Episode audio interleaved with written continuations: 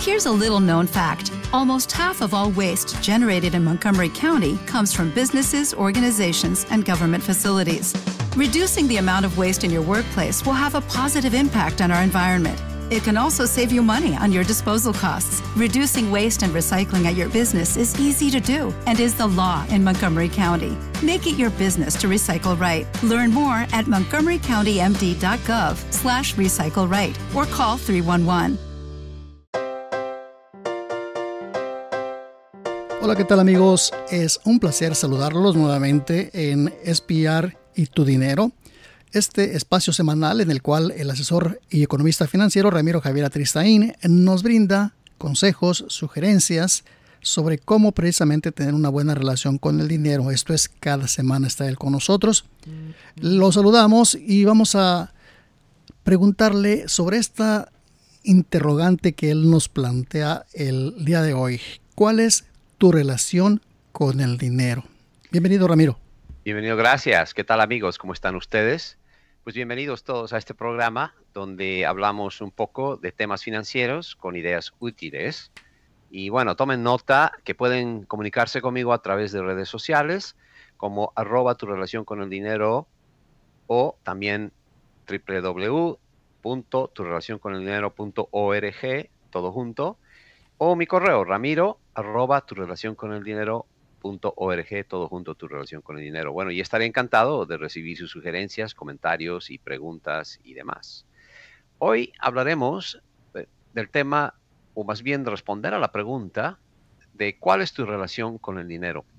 Es un tema que realmente me, me ha interesado mucho en los últimos años, porque después de haber estado trabajando como pues, asesor financiero, analista financiero, pues he aprendido bastante con respecto a muchos de los vehículos o instrumentos de inversión que existen, muchas de las soluciones financieras que, hay, la manera de manejar el dinero, la manera de hacer crecer el dinero, la manera de invertir, etcétera.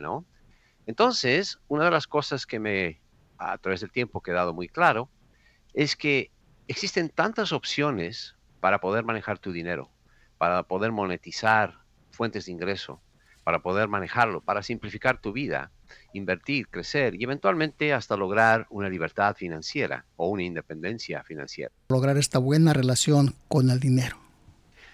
Pues bueno, el primer paso creo que es hacer una introspección de qué tipo de relación tienes con el dinero.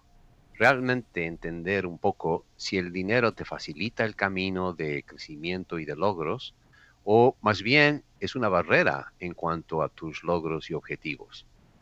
Entendiendo esto, por consiguiente, podrías empezar a ver qué hábitos tienes y otras cosas. Pero, por ejemplo, en cuanto al entorno de entender tu relación con el dinero, creo que es importante determinar cuál es tu actitud, cuál es nuestra actitud con respecto al dinero, a lo que nos rodea, a lo que las instituciones financieras hacen, por ejemplo, porque ellas están con el objetivo de ganar y sacar provecho a ese dinero y no necesariamente nos facilitan la vida cuando se refiere a los errores que hagamos con, al manejar el dinero o no, no administrarlo bien. Entonces, por consiguiente, creo que se puede claramente determinar que para lograr una, una libertad financiera, la verdad no es tan complicado si te pones a pensar. Lo difícil es más hacerlo, la acción que se tome. Pero bueno, la realidad de todo depende de cómo determinas esa relación con el dinero. Entonces, hay tres cosas importantes que van a determinar, una vez que determines esa relación con el dinero, cómo vas a poder mejorar tu vida financiera.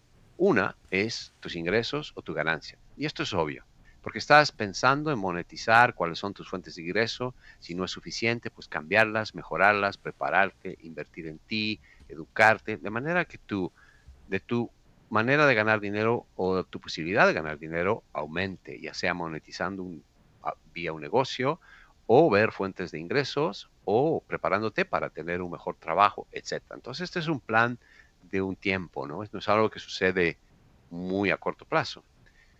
Lo segundo sería administrar, y aquí es tratar de simplificar tu vida, porque administrar tu dinero implica que, primero, no gastas más de lo que ganas, de que de lo que ganas te pagas a ti primero, o sea, ahorras, inviertes. En otras palabras, estamos hablando de que puedes simplificar tu vida. Por ejemplo, la idea de ser eficiente en lo que compras y en lo que usas, ¿no? Todas estas cosas. Y la tercera es realmente invertir. Una vez que estás empezando a ahorrar ese dinero, invertirlo, hacer que funcione y trabaje para ti y que crezca. Pero todo esto que te acabo de decir son cosas que todo asesor financiero te lo va a decir.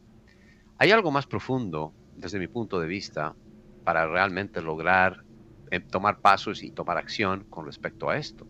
Y esto tiene más que ver de que la pregunta que hice desde un principio, ¿cuál es tu relación con el dinero?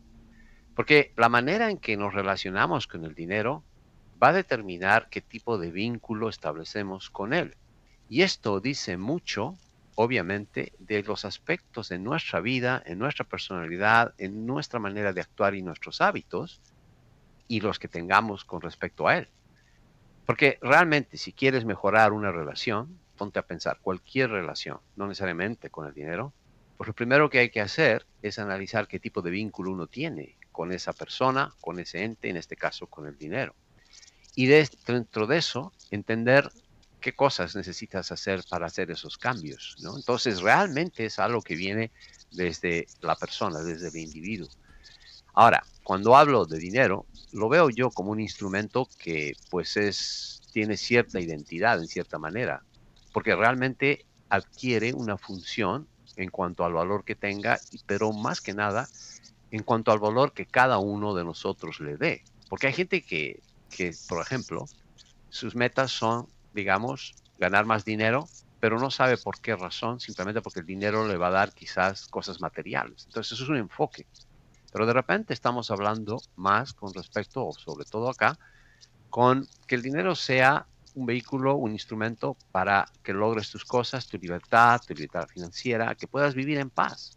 Entonces es un enfoque diferente. En ese caso, no se trata de acumular cosas materiales, entonces, que no es lo que te va a dar satisfacción desde ese punto de vista. Entonces, nuestra percepción, nuestra relación con el dinero, pues tiene más que ver con esa interacción de esas cosas con las que nos ah, que pasan en nuestra vida, con nuestra familia, contra con respecto a la sociedad o incluso hasta cómo fuimos criados, porque eso tiene mucho que ver, esa es la influencia más grande en los hábitos que tengamos hoy, hoy en día aparte del contexto de nuestro medio ambiente, donde estamos, donde vivimos, etcétera, ¿no? Porque todo eso se conforma en lo que realmente llega a ser la manera en que actuamos, en que obramos, cómo estamos predispuestos. Pero eso suena un poco teórico, ¿no? Entonces, para hablar más allá de, conseguir una, digamos, independencia financiera y entender esto, creo que, que los seres humanos desde ya sí tenemos una relación con el dinero. El punto es qué tipo de relaciones, y esa es la pregunta. Generalmente puede ser una relación un poco compleja, porque digamos, si has nacido en una familia con un buen nivel adquisitivo, pues quién sabe, hasta adinerada o algo así, si te pones a pensar en personas que han crecido en eso, tienen un tipo de relación con el dinero donde eh, quizás no hubo, digamos, pobreza económica. Entonces eso va a determinar su manera de ver el dinero. Quizás es una manera muy que lo dan por hecho o, por el otro lado, que lo saben apreciar y que es importante manejarlo y mantenerlo. Entonces las actitudes pueden variar. Pero si has crecido en una familia donde había escasez, donde había escasez de dinero, escasez de recursos económicos, pues también puede suceder lo mismo, pero en distinta manera. O, sea, que, Ramiro, influye en nuestra relación con el dinero, influye nuestra situación económica. Por supuesto, porque eso determina cómo hemos em, aprendido desde chicos a ver el dinero. No es algo que, que nos solucionaba cosas, o es algo que nos traía problemas, o es algo por su escasez que quizás em, entendemos que de repente es algo importante en nuestra vida para no tener esa misma escasez Ahora, Ramiro, te pregunto algo. ¿Podemos, si, si somos escasos de dinero, si no tenemos tantos recursos económicos, ¿podemos tener una buena relación con el dinero? Y tener una vida financiera, digamos que nos lograr tener una vida financiera eh, saludable, si lo podemos llamar de esa forma. Es más, mucha gente que ha vivido en épocas de escasez, una, una, generación que vivió mucho eso, es la generación que creció de niños en los años 30 y 40, que después pasó la época de la Segunda Guerra Mundial y demás, y una época de, en su niñez generalmente era una época de la depresión, eh, una recesión increíble económica que sucedió a través del mundo, ¿no? Esas personas, esa generación, es una de las personas más... Uh, cautelosas con respecto a cómo manejan su dinero. Hoy en día, esas son las personas que ya son abuelos, son personas mayores, que, están en los 80, 90. Eh, es gente que, en su mayoría, ha aprendido a manejar su dinero porque sufrieron escasez. Pero también mucho tiene que ver porque, primero, pasaron eso y segundo, cómo se sentían con respecto al dinero y que tenían que cuidarlo y demás, ha determinado un poco su vida en cuanto a su ambición, en cuanto a su eh, emoción con, respecto a cómo crecer o cómo usar el dinero, qué objetivos, qué metas. ¿no? Su meta era no tener esa escasez, guardar, ahorrar. Es una de las generaciones que más ha ahorrado en los últimos tiempos. Las generaciones que vienen después son las que menos ahorran y estamos entrando en unas generaciones hoy en día que gastan más de lo que realmente ganan. ¿no? Entonces la deuda... Eh, de, crédito, la deuda de todo nivel está altísima, como como no ha estado en muchos años. y todo eso también se relaciona a, obviamente, del tipo de, ideas que se desarrollaron en tu mente cuando eras pequeño para poder manejar tu dinero, cómo desarrollas tu dinero. Pero también el otro aspecto es las historias o lo que uno sostiene con respecto a creencias ¿no? acerca del dinero. Y estas trascienden eh, en nuestra vida y se reflejan incluso hasta en las ideologías que desarrollemos, ¿no? Con respecto a lo que hacemos. Por ejemplo, la culpa. La culpa es un tema que es muy, muy, no sé, es parte de, en cierta manera, en nuestra, nuestro grupo, o al, al menos en el grupo hispano sobre todo, y por muchas razones. Pero aquí se trata de entender que eso puede ser una razón que muchas veces nos sabotea, ¿no? Algunas de las acciones que podamos tomar con respecto al dinero. Por ejemplo, los padres que les dan todo a sus hijos porque cuando ellos eran chicos tenían escasez o lo que no les dieron, pues se sienten culpables quizás de no poder haber hecho eso. Entonces, una manera de restaurar o indirectamente tratar de mejorar esa situación es darles más de lo que les podían haber dado a ellos o el sentimiento de culpa de hacer todo por ellos, pues eso te está saboteando en no poder, digamos, tener un buen, una buena dirección, administración financiera quizás, ¿no?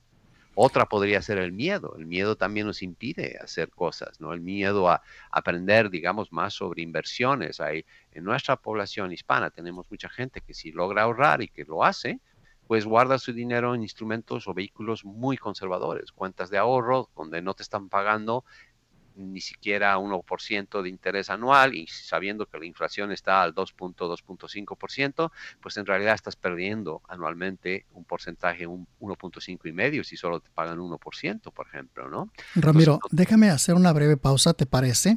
Magnífico. Y vamos a invitar a los amigos para que se queden con nosotros porque estamos aprendiendo muchísimo el día de hoy sobre cómo lograr una buena relación con el dinero. De hecho, la, es la pregunta que Ramiro nos planteaba desde el comienzo cuál es la relación que tenemos con el dinero.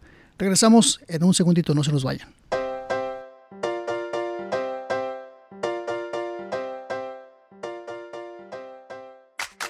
Estás escuchando SPR, una radio pública, educativa, informativa y cultural.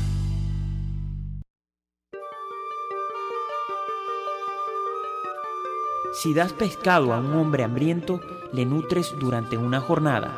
Si le enseñas a pescar, le nutrirás toda su vida.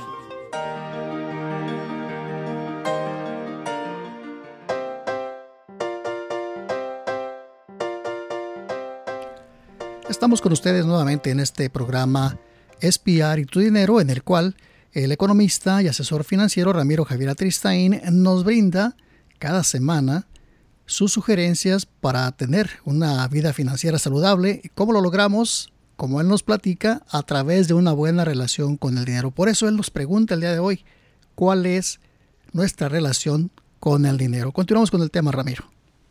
Muy bien.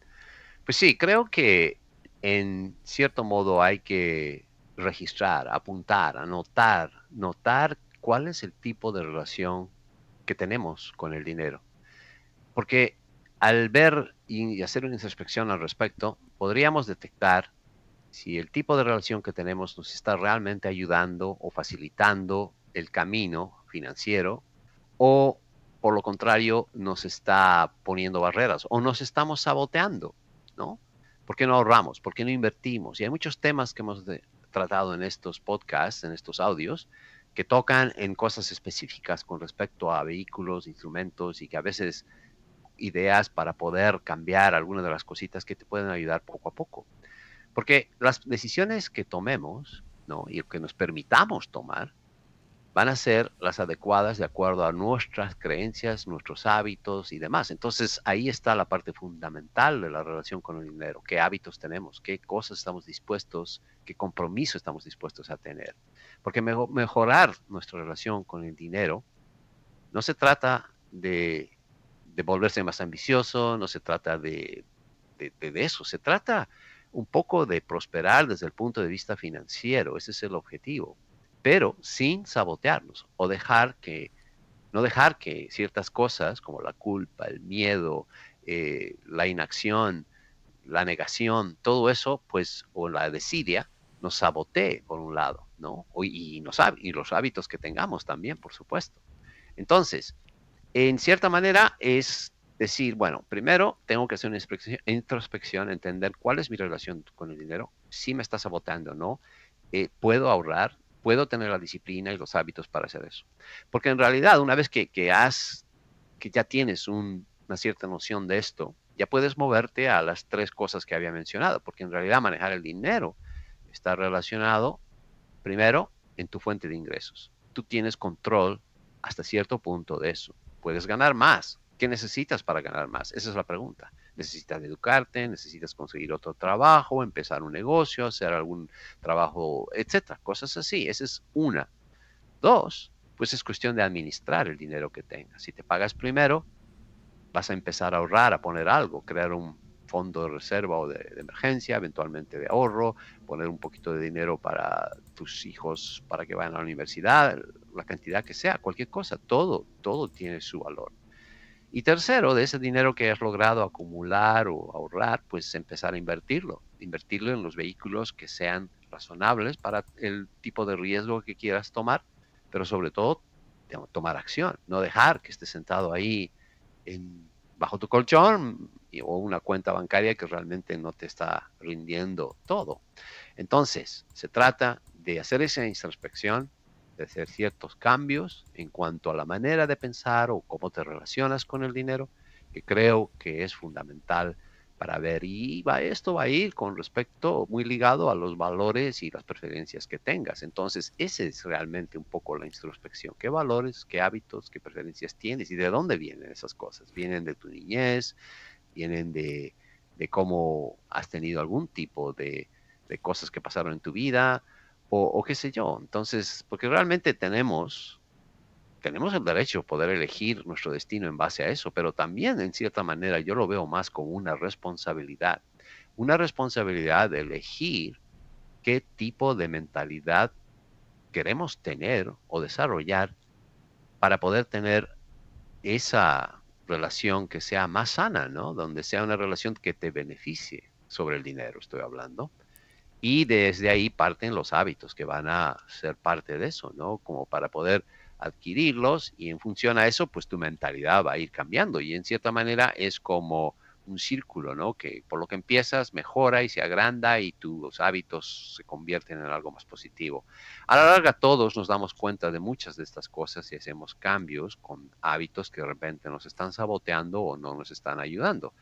No es diferente en, en el aspecto del dinero tener esa relación con el dinero que sea una de buen, de buena, qué sé yo, ah, como una buena parte positiva de nuestra vida, en vez de ser algo que, nos dé ansiedad, tensión, estrés y demás. Como en todo, Ramiro, ¿no? Tener una relación de calidad con, exacto, con eh, así como en cualquier otra relación que siempre procuramos darle calidad si es que a veces no tenemos tanto tiempo. Posiblemente en esto de la relación con el dinero eh, sería, bueno, no sé, cada fin de semana o cada fin de mes sentarnos y analizar un poco cuál es, cuál es nuestra situación financiera, cómo la pasamos durante esos últimos días, qué, qué hicimos que podríamos haber evitado para dañar nuestra salud financiera, no sé, algo así, ¿no? Sí, por ejemplo, un hábito importante es, pienso yo, sentarse mínimo una vez al mes y decir, a ver, ¿dónde estoy financieramente? ¿Qué es lo que he logrado? Porque haces cambios, puedes hacer cambios para el siguiente mes y que esos cambios a través del año se van a reflejar que cuando termine el año vas a estar en una mejor posición financiera probablemente. Nada más por empezar a hacer esos pequeños cambios, ¿no? Por ejemplo, en los gastos que no te están rindiendo nada, ¿no? Eh, no sé, ver anualmente gastos innecesarios. Si tienes un plan, un ejemplo que puedo decirte, porque veo que la gente tiende a hacer esto, la tecnología es parte de nuestra vida, por ejemplo, hoy en día. Entonces, todos, casi todos, gastamos en tecnología de telefonía móvil, por ejemplo. Si sabemos que hay un plan que nos conviene, que es menos costoso y que nos rinde el mismo nivel de tecnología o nivel de lo que sea, de acceso, líneas telefónicas o datos, etcétera, tiene sentido cambiar de plan y buscar uno que sea más económico, porque la tecnología está avanzando y es menos costosa cada vez. Entonces eso va cambiando todo el tiempo. Y también, Ramiro, también e-, es cierto que eh, todo esto de la tecnología, la forma como nos la tratan de, vender, de meter por los ojos, modifica nuestra, nuestra forma de pensar y nuestros, nuestros eh, hábitos de uso. Eh, porque a veces nos hacen sentir que necesitamos tener ese aparato de, el, último grito de la moda de, la, los aparatos, ¿no? Que lo necesitamos tener porque, porque es así, tenemos que tenerlo. Por supuesto, tenemos un, un, podcast que hicimos sobre el consumismo que habla un poco de, para entender esto, ¿no? Porque es parte del sistema, del sistema un poco, de que el consumismo es, nos sentimos culpables si no tenemos el último artefacto o la tecnología más avanzada, nos sentimos hasta culpables y es porque el mensaje que está rondando en todo lado y que nos está siendo bombardeado a nuestra vista, a nuestros oídos, es eso. ¿no? Entonces, en, en, cierta manera hay que desarrollar una especie de filtro para eso, ¿no? Y tener cuidado, y sobre todo con los más pequeños, los niños, ellos no tienen ese filtro, no tienen el criterio todavía de decir si algo dice que, que es el mejor, lo, lo, mejor que podrías tener en tu vida como producto, ellos no, no están discerniendo si eso es bueno o malo porque no están haciendo esa comparación nosotros como adultos deberíamos enseñarles, para mí es una responsabilidad, claro, enseñarles de que hay que ver las cosas y no creer todo eso que dicen, había que comparar, etcétera, ¿no? Pero ese es otro tema, pero el consumismo es un aspecto muy importante en ese caso, claro. Muy bien, Ramiro, pues se nos termina el tiempo para el programa de hoy.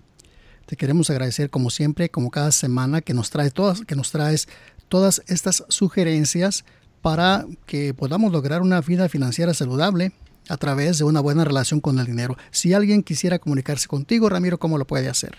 Sí, magnífico. Pues muy bien, pueden comunicarse conmigo a través de correo electrónico ramiro arroba tu relación con el dinero punto org, todo junto, o simplemente en los medios sociales, arroba tu relación con el dinero, y por ahí me encontrarán. Eh, espero puedan comunicarse conmigo si tienen alguna pregunta o algún tema que les interesaría que se trate en este medio.